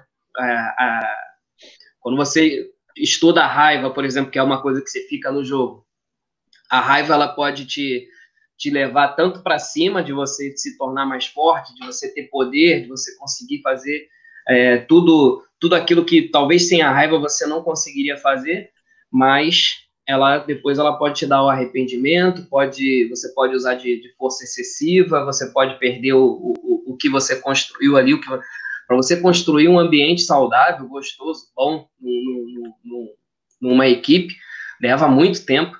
Agora, para você destruir isso, uma palavra que você coloca mal no, no momento errado, você pronto, você jogou tudo fora. Você, e para você reconstruir demora mais, é castelo de areia, né? E, e é, é assim, eu, eu, eu acho que é muito, muito válido, embora pense que você deve oferecer flexibilização, até porque as situações, cada jogo pede um, uma atitude, né? E, e, confiar no profissional. Vai lá, Daniel. Tá é, eu acho que eu, eu, vou, eu vou iniciar exatamente na, na, no término do professor Danilo, quando ele fala da flexibilização. Eu concordo nos protocolos, acho inclusive que são válidos. Se falarmos é, em termos de, de do normal, os dois minutos para respirar, para o atleta voltar a raciocinar da forma correta, ele é necessário. O momento da hidratação, ele é necessário. Sabemos que o momento em que, se a gente for falar logo em seguida ao, ao intervalo, o atleta tende a beber, beber água, tende a ir ao banheiro, tende a fazer um monte de coisas e não prestar atenção. Então, dar esse espaço correto, um tempo certo, para que ele possa estar focado nas orientações que vai receber é importante mas essa flexibilização também é importante porque, é, pela experiência, a gente sabe que tem momentos que a gente, opa, é agora, tem que ser agora, não pode esperar mais um minuto, porque se for um minuto você perde a, a linha, mas também a troca de informações entre o treinador e o auxiliar, entre as pessoas que compõem a comissão técnica, ela é importantíssima, principalmente porque foi o que o Glaucio comentou aí, às vezes você está do lado de cima, você tem uma visão diferente daquela que a galera de baixo está vendo, e se você já inicia falando sem receber essas informações, dificilmente você vai dar tempo àquele profissional de dialogar contigo ou de passar ali para os atletas o que foi visto diferente. Então, esse diálogo é, antes pode ser que, que solucione alguma coisa e aí melhore na, no processo de informação. Então, acho que o protocolo ele é válido sim, desde que ele haja uma flexibilização de acordo com, com o profissional que está trabalhando. É, então, eu, eu, na verdade, levantei essa bola, né, e, e assim, até sou realmente a favor, é, porque, assim, a gente, se a gente for parar para pensar o que, que um clube busca, né, ele vai buscar o jogador que permaneça com ele, né, durante bastante tempo. E aí, se ele passa por um, por um treinador numa categoria que faz de um jeito, vai para uma outra categoria que o treinador faça de uma outra forma. É, então eu acho que acaba que não fica uma coisa mais padronizada. E, e acredito que é, é, esse protocolo ele possa ser feito, né, produzido por todos, né, pela comissão técnica como um todo, como na época foi lá no Flamengo, como eu citei, e como eu vejo que normalmente ele pode ser pode funcionar. Então, assim, produzido por todos, tendo um pouquinho da personalidade de cada um, do tempero de cada um, é, mas acho que é importante, de repente, o, o, jogador saber o que vai acontecer ali no vestiário. Ele vai ter um tempinho para beber água, para ir ao banheiro, como o Daniel falou, que ele vai ter que buscar concentração para receber informação no, durante um período de tempo, e, e acho que acho que é bem válido essa questão por esse motivo, assim, principalmente pela transição depois que ele vai ter de uma categoria para outra, que, que acho que para ele vai ser importante. É, eu acho que, na verdade, a gente pensou talvez como treinador, né? É, assim, acho que a, a, as respostas né, foram meio que voltadas para o treinador, para o treinador, e acho que a minha pergunta talvez tenha sido voltada para atleta. Acho que por isso que deu um desencontro aí. Então, por isso que eu estou dando essa pincelada. É, lógico que o que vocês falaram é super válido, é, sem dúvida nenhuma, mas é, é, é, eu só penso desse, nessa questão, assim, o, o, lado da pergunta é que era mais voltado ao atleta, então, por esse motivo, eu acho que é necessário que você tenha uma coisa um pouco mais rígida, mas não no sentido do, do treinador não poder fazer o que ele quer, mas sim nos procedimentos ali terem uma, uma uma, uma forma padrão. a ser seguida sempre, um padrão, isso, obrigado, um padrão a ser seguido sempre. E acho que isso é uma coisa que o futebol de campo tem, que, que é, é poderia passar para o futsal em algum momento, que eu acho que o, o, o, futebol de campo tem essa questão do, do intervalo assim muito bem é, definida. Óbvio que nem não é em todo lugar, mas na maioria dos lugares. Eu acho que isso é uma coisa bem, bem interessante que eu acho que pode ajudar ao atleta. É, e aí, chegando na, no último ponto que eu queria é, é, falar aí, aí, se alguém tiver no chat mais algum tipo de pergunta que queira fazer, fique à vontade, mas seria em relação às estratégias, né? A gente sai de casa com uma, uma estratégia na cabeça, planejamento na cabeça, muitas das vezes a gente é, estudou o adversário, né, e, e, e planejou alguma coisa para aquele jogo, e que no primeiro tempo, por exemplo, não deu certo. É, a estratégia, né, a, a, forma de mudar o jogo. Eu queria que vocês falassem um pouquinho sobre a forma de mudar o jogo, é, se vocês têm algum tipo de, de uma forma especial que vocês fazem ou, ou não, ou já não, eu, eu, eu venho com plano A e com plano B, se o plano A não der certo, eu vou para o plano B, vai de acordo com o que aconteceu no primeiro tempo. É, fala um pouquinho aí sobre essa questão de mudar a cara da equipe no intervalo. Quem quiser começar, essa é a pior. Eu começo. É, o... Oh, Daniel vai. Não, não, pode ser, pode ser, se quiser, fica à vontade. É, então tá bom, então eu vou. É... Então, eu valorizo muito o que a gente faz durante a semana e quando vou para o dia do jogo, eu já medito em torno do, do que pode acontecer positivamente e negativamente para a equipe. E, e não necessariamente no intervalo, mas cinco minutos de jogo, tá 2 a 0 para mim, tá 2 a 0 para o adversário, tá 0 a 0 o jogo tá difícil. A gente já pensa em algumas alternativas e com o tempo, estando com a equipe por algum tempo, a gente já vai conhecendo principalmente que alternativas, é, que, que posturas devemos tomar. Se a gente coloca um jogador mais ofensivo e abre mão do, do, do de uma defesa mais consistente, se você aposta em, em, jogadores mais defensivos, porque você sabe que aquela equipe adversária ela, ela cede muito contra-ataque. É, então, principalmente nos jogos que, que nós sabemos que são, mais, que são aqueles mais encardidos e que nós já conhecemos muitos adversários, é, já vamos com, com, como, com o que você falou, né? O plano A, o plano B, o plano C, com as ideias, tanto para estando vencendo, quanto perdendo, quanto a possibilidade de enfrentar um goleiro linha do, do adversário para uma posse, né? Do cara não, não deixar de jogar porque está ganhando o jogo. E tudo, tudo, na verdade, passa pela nossa cabeça durante um, um processo de, de, meditação sobre, sobre o que nós vamos enfrentar. E aí eu vejo que quando eu tenho essa atitude, me facilita e nada que acontece no jogo se torna uma surpresa. Eu já estou, teoricamente, eu já estou preparado para tomar decisões, porque eu já visualizei aquilo ali antes. A mesma coisa que acontece com um atleta, você vai pegar atletas de altíssimo rendimento, que, que tem essa postura da visualização, ele tá, ele, se, ele senta num canto, se concentra, visualiza o, o, o que ele vai fazer dentro do, do campo, da quadra, do, da pista, e, e, ele transforma aquilo em realidade, ele tem facilidade para transformar aquilo em realidade. Isso também tem, tem alguns, uma, uma área da neurociência que pesquisa muito isso. E eu vejo nós treinadores no mesmo, no mesmo espaço. A gente visualiza, vai acontecer determinada situação, eu não estou surpreso, porque isso que eu já imaginava que poderia acontecer. Porque quando você não imagina, aí vai acontecer e você não vai estar tá pronto. E, e, é, e, como lidar com essa consequência? Novamente, as nossas emoções vão ficar acima da nossa razão. E emoção, eu vou insistir sempre que é perigoso, ela, ela, ela te eleva, a raiva te eleva ou te, te destrói. Né? Então, eu tento pensar muito sobre o que pode acontecer e propor essas mudanças. Né? Você vai, botar uma defesa que pressiona, você vai esperar, porque muitas vezes todo mundo gosta de uma, todo mundo adora um jogo de, de futsal ou de futebol que os times pressionam.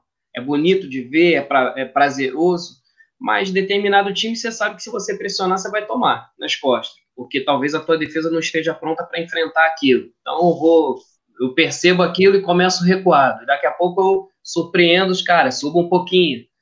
E gerar essa surpresa no adversário, trazer um jogo que o adversário não, não espera, é o, o que nós tentamos, né? Embora tudo, tudo aquilo que nós falamos pregressamente, que, que as nossas as nossas escolhas, aquilo que nós falamos, né? A gente pode conseguir destruir alguma coisa, mas o, eu penso que o resultado ele parte muito do que, do que foi a semana, do que é aquele time, que é aquele grupo. Você vai ver que a maioria das vezes, é, tanto que quando alguém ganha, que, que ninguém espera, se fala surpresa, né? O jogo, o, o, os jogos normalmente, os campeonatos geralmente são ganhos por, por, por determinadas equipes que todo mundo já aponta, porque aquela equipe ali ela é favorita. Aquela equipe ali ela é o time a ser batido, é o time a ser vencido. Alguém vai lá e consegue vencer, mas é, você já tem um percentual muito grande de chance de, de, de, de vencer, né? Então, parte da semana, parte do, do, do, treinamento, parte de quem é o teu time, e você vai pensar nas coisas que podem acontecer e tentar minimizar ou maxi, minimizar o, o, as questões adversárias e maximizar as suas. Eu acho que o Danilo falou tudo aí, né? É, a semana, o grupo que você tem na mão, o famoso plano A, B, C. Eu acho que a gente tem que ter na mão mesmo, não tem jeito. Porque a gente tem que estudar os, os adversários e aí já não adianta você na hora lá falar assim, pô, o que, que eu acho que eu vou fazer? Não tem como. Você já tem que vir pronto de casa, né, com, a tua estratégia, vir Pô, caso eu tome o gol, como é que eu vou fazer? Foi o que o Danilo falou. Os caras entrar no golinho, como é que eu vou marcar? Então eu preciso ter uma semana boa aí é, do jogo, saber ler bem o jogo dos caras, estudar bem os caras e tá sempre com a cartinha na manga, né? Não ter jeito. A gente precisa estar com a carta na manga. Se não tiver com a cartinha na manga, a gente não consegue mudar nada. E aí o famoso plano A, B e C é fundamental, né? Acho que o Danilo falou tudo. Acho que precisa. A explicação do Danilo foi perfeita. Ponto. Isso é bom. Fala, Dani. É, então, galera, é, eu vou passar para uma outra ótica, que é a ótica de trabalhar com a, com a estratégia. Claro que todos nós, professores, treinadores, a gente tem a estratégia montada de acordo com o nosso treino, de acordo. A gente estuda bastante o adversário, geralmente, no final de semana. Nosso treino também é planejado em cima dos erros que ocorreram nos jogos anteriores e no, no, no que se pretende é, implementar para o próximo jogo, em cima do próximo adversário. Mas a gente aqui, por exemplo, trabalhando no Sojima, é, tem algumas questões que às vezes envolve você trabalhar com, com um elenco e aí você tem um conceito de jogo, uma estratégia de jogo, e aí chega na hora do jogo, o atleta deu dor de barriga, chegou atrasado, decidiu, o pai disse que não vai, porque ele tem uma festa para ir, ou teve uma festa no final de semana.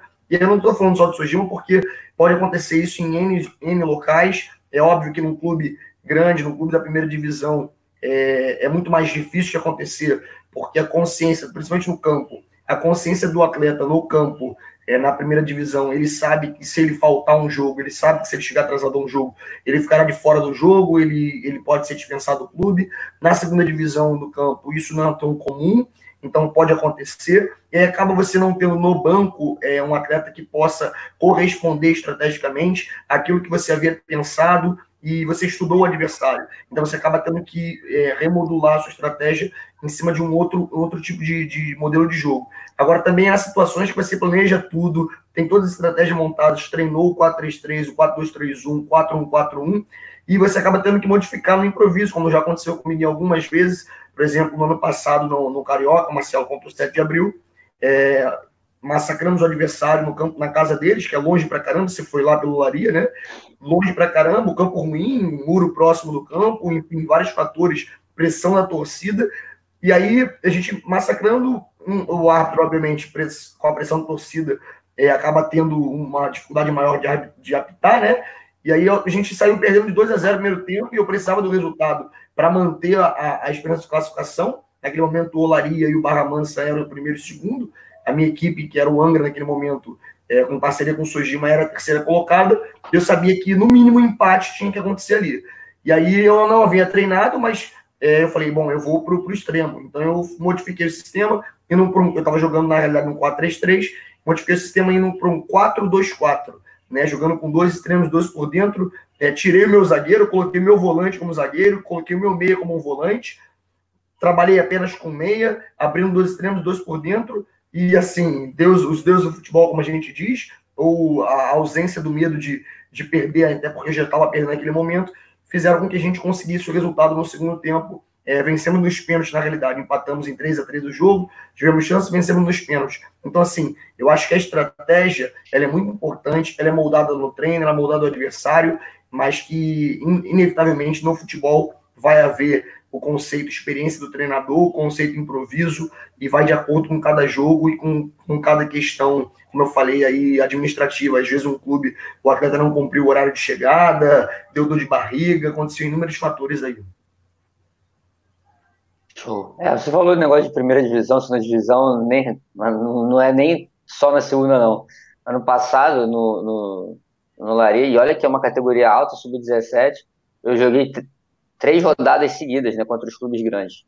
Era, se não me engano, Vasco, Fluminense, depois Flamengo. O Fluminense, Vasco, Flamengo, não sei. Um, um, meus atletas, um, um, na verdade, um atleta chegou atrasado em dois jogos seguidos. Na verdade, ele chegou atrasado no primeiro, nem jogou, era capitão titular, nem entrou, não, não entrou no jogo. No jogo seguinte, chegou atrasado novamente. É, infelizmente, é uma realidade. Então, assim, os clubes, os clubes grandes têm um privilégio de, de, né, de terem ah, realmente atletas mais compromissados, mas infelizmente alguns clubes menores não, não têm esse privilégio.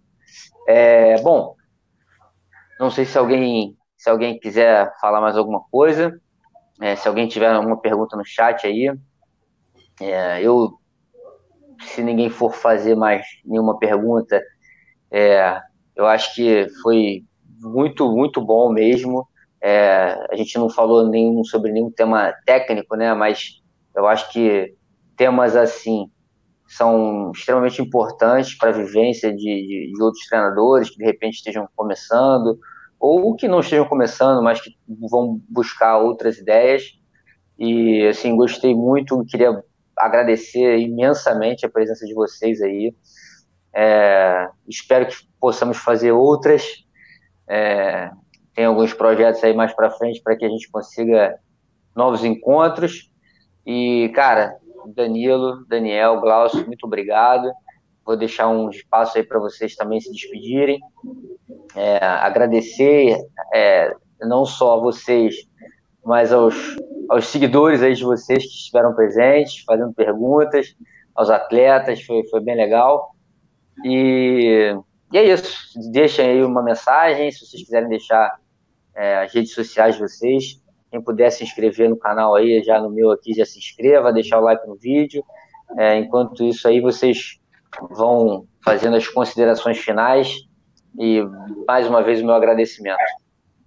Eu só queria dizer, Rad, que na realidade eu não, eu não apontei aqui é, ah, como é que se joga se alta, embaixo, médio, que pode ser que tenha é, a galera aí atenta à questão de jogo, mas é, eu queria também ouvir, ah, não, Rademacher, como é que você joga? Não, eu gosto de estar impressionando o adversário, eu jogo mais pela, pelos extremos da realidade. O professor Danilo dizendo, não, não, eu marco realmente no, no quadrante, ou não, eu espeto mesmo, porque aí já ia, a live fica gravada mesmo, né? Aí na hora que a gente fosse se enfrentar, com certeza eu ia assistir esse vídeo e falar, opa, tem ali uma estratégia a ser usada ali. Mas show de bola, excelente. Eu agradeço a todos aí que que participaram. A gente agradece com certeza o convite, Rademacher. É, foi uma honra participar com todos esses profissionais, aprender. Hoje, sem dúvida, foi um dia de aprendizado para mim. Né? É, a experiência de vocês conta muito.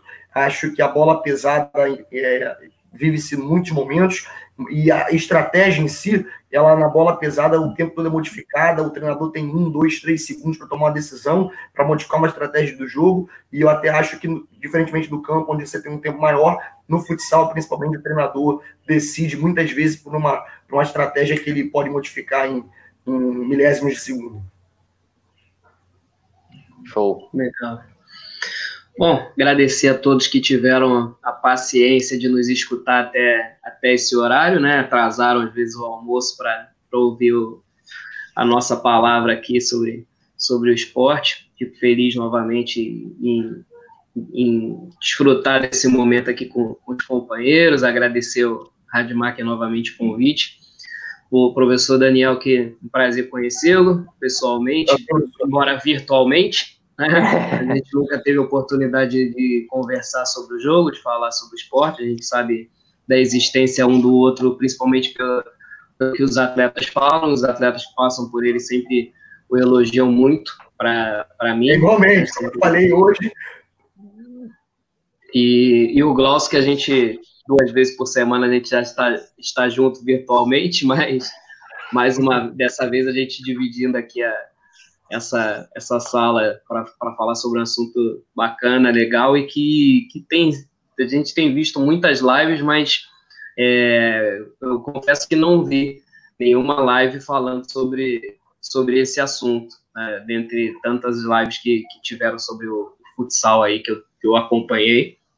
E é algo que é, que é interessante para muitos que buscam né, o, o que falar. Eu, por exemplo, meu tempo de iniciante, eu buscava qualquer informação que fosse possível para gerar o, o, um comportamento em mim. Então, agradeço demais a todos que, que estão aí, que presentes e participaram. Quem quiser conversar sobre o assunto ou demais assuntos, pode seguir lá, arroba Danilo Matos, tá, no Instagram. Eu não sou não sou tão popular quanto o Radmacher, né? Na, na, mas ele, ele também deve responder os seguidores dele. Quem, quem quiser lá seguir, conversar, falar sobre vestiário ou demais coisas, nós estamos abertos a, a, a debater qualquer, quaisquer assuntos. Beleza? Obrigado a todos, obrigado, Glaucio, aí também. Parceria da, reunião. É... O Glaucio, rapidinho, só antes de você terminar aí, é, só para em relação ao que o Danilo falou sobre a questão do tema, é, eu, eu, inclusive, quando eu decidi que, que faria sobre o tema, eu falei, pô, eu não posso esquecer, né, de, de, de dar os créditos, acabei esquecendo. É, na verdade, assim, sendo bem honesto, o, o, a live, ela foi, o, o tema foi pensado é, porque um dos, dos, integrantes do meu canal lá do Telegram falou sobre, perguntando sobre o assunto, e, e aí eu falei, ah, pô, vamos fazer uma, uma live sobre isso. Mas assim, é, isso foi o que me fez bater o martelo. Mas antes, é, eu tinha visto uma live é, do Lucas, que é treinador do Sub-7 do Flamengo, e achei bem interessante. Ele é um menino muito novo, mas que fala muito é bem, é um, é, um baita de um, de um, garoto, de um treinador. E, e se eu não me engano, o Edson também, que é treinador do Sub-9, estava presente, mas o Lucas com certeza estava. Eu não sei se foi o Lucas com o Edson e mais alguém, ou se foi só o Lucas e o Edson.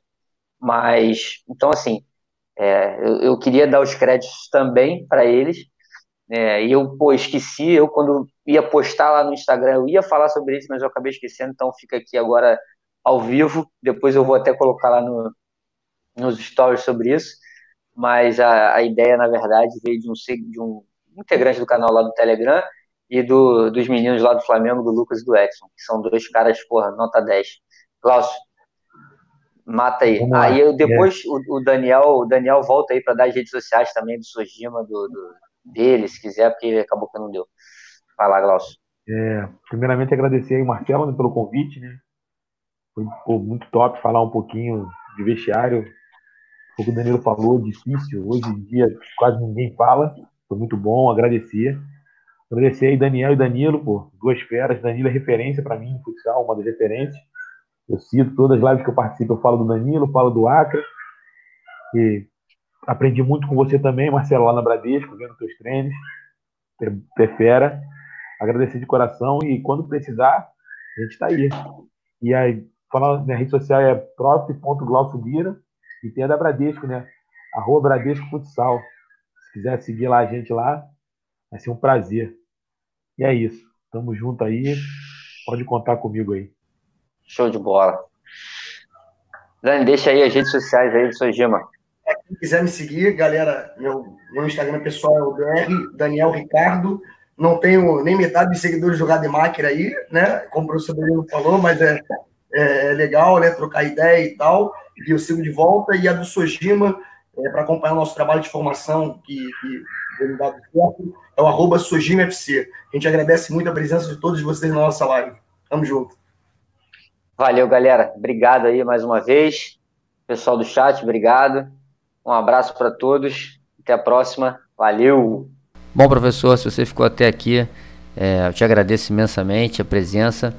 É, por favor, compartilhe esse, esse episódio com os amigos, os grupos de WhatsApp. E, inclusive, já te convido a conhecer um pouquinho mais do podcast. A gente tem outros episódios e se você ainda não escutou todos, dá uma olhada na playlist para ver se tem algum que te interessa. Com certeza você vai, ser, vai ter acesso a bastante conteúdo legal. Tá bom? Um grande abraço, fique com Deus, até a próxima.